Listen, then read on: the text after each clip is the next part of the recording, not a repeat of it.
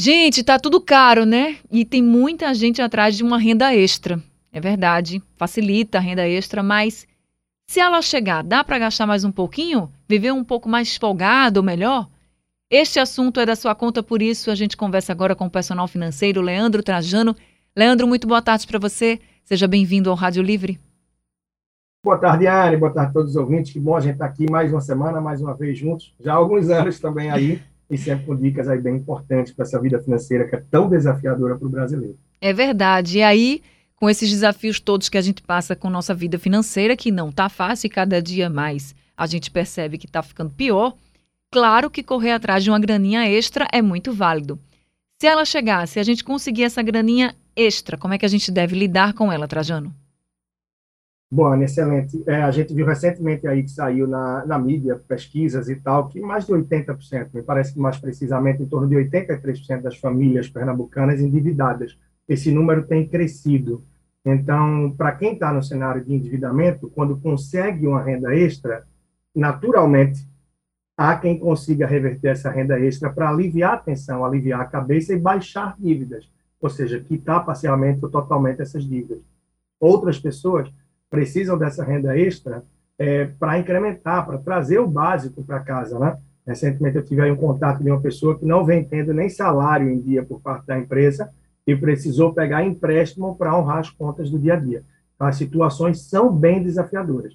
Para quem tem uma renda extra, o importante é tentar entender bem quanto vai estar ganhando nesse mês, quais são suas despesas, para que você tenha aí uma projeção de quanto realmente vai ser extra para você a fim de que você possa definir, peraí, vou, vou priorizar baixar alguma dívida, vou atualizar ali o cartão de crédito, vou botar uma conta em dia, isso é a prioridade para quem tem alguma coisa em aberto. Quem não tem nada em aberto, é ver se tem alguma demanda extra que realmente seja necessária, que seja prioridade naquele momento, para que possa estar tá mantendo aquilo que é essencial em dia. Tem gente que está com um serviço em casa, que está terminando vazando água, tem um risco aí de alguma questão elétrica, não importa, cada um com suas prioridades. Por isso é tão importante sempre ter essa clareza das prioridades, independente se eu estou endividado, se eu estou com as coisas equilibradas, ou se realmente eu estou com tudo em dia e ainda assim estou conseguindo gerar uma renda extra, é partir para o principal, que é o quê? Se proteger financeiramente.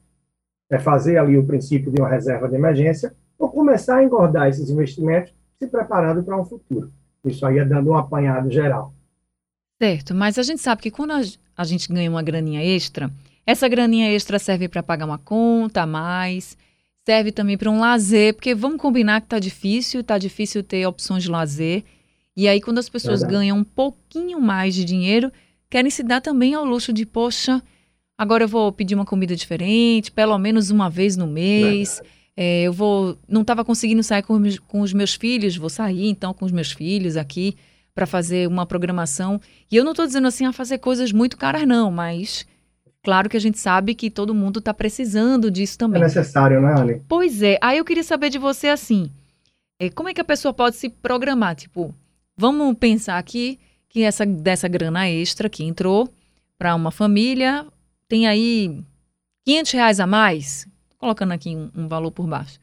Quanto então tá. você acha que a pessoa pode comprometer ou deveria pensar em comprometer com esse lazer que não fez, que não vem fazendo há tanto tempo, ou com uma conta extra que chegou e já não estava conseguindo pagar e aí pegou esse dinheiro para ir pagando ou para ajudar a pagar. Então, quanto do dinheiro, pegando aí por base 500 reais, essa pessoa poderia comprometer e o restante guardar?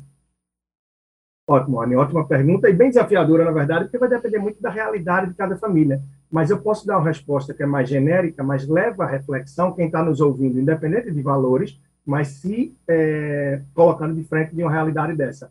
Quanto a pessoa se sente segura de que vai tirar dessa renda extra e que não vai deixar ela à beira de dívidas, de deixar de pagar contas que já estão por chegar ou de contas que ela já gostaria de pagar. Então, eu acho que o limite saudável, Anne, estaria dentro disso. De uma forma que você saiba que não vai lhe comprometer deixando de pagar contas ou deixando de honrar com algo que você já gostaria de pagar ao receber essa renda extra. Afinal, isso que você falou é essencial. É, a gente ainda vive, né? Essa tensão, esse clima todo de pandemia, por mais que as coisas agora estejam bem melhores, mas foram anos de muita restrição, restrição financeira, restrição de saída, e sim, apesar do grande gatilho que é esse tal do eu mereço, eu mereço sair, eu mereço viver, eu mereço curtir, mas é merecido sim sair com os filhos, é merecido sair com o companheiro, companheira, o que é necessário é ter o mínimo de criatividade para que não se gaste muito além da realidade, das possibilidades. Então, seja uma saída mais barata, mas que se faça um bom lanche, seja um cinema no dia promocional, alguma oportunidade, mas é necessário equilibrar sim. Afinal, se a gente só poupa, só poupa, se a gente só paga conta, a gente não vive, e com isso vem uma grande frustração, aquela pontinha de decepção, de frustração de só trabalhar, pagar contas, mas não conseguir se divertir. Por isso o equilíbrio é tão essencial. É, eu volto àquilo que a gente falou rapidamente na outra semana, de vez em quando toca. Por isso a cautela com o uso de algumas ferramentas que podem comprometer dívidas para a gente é, no longo prazo. Uso de cartão de crédito, compras parceladas, mas usar, sim, essa graninha extra que entra da melhor forma, com a maior consciência possível. Esse é um grande desafio, mas quando a gente conhece bem as despesas e consegue equilibrar, é mais fácil a gente agir de uma forma segura. Tá certo. Tá dito então. Trajano, muito obrigada, viu, por mais orientações aqui no Rádio Livre. Tá bem, Anny, grande abraço e sempre disponível lá. Sempre tem ouvintes também vindo trazer dúvidas e falar pelo Instagram Personal Financeiro e também os que têm participado através do YouTube, procurando por Leandro Trajano. Grande abraço, Anny, até a próxima semana. Até a próxima semana. A gente acabou de conversar com Leandro Trajano, nosso personal financeiro, aqui no Rádio Livre.